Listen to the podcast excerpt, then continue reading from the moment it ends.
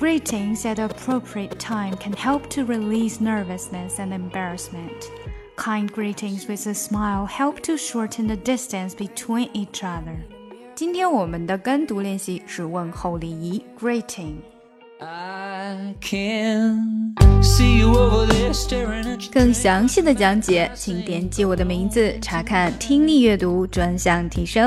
and 关注公众号 ES Post，每天接收跟读推送。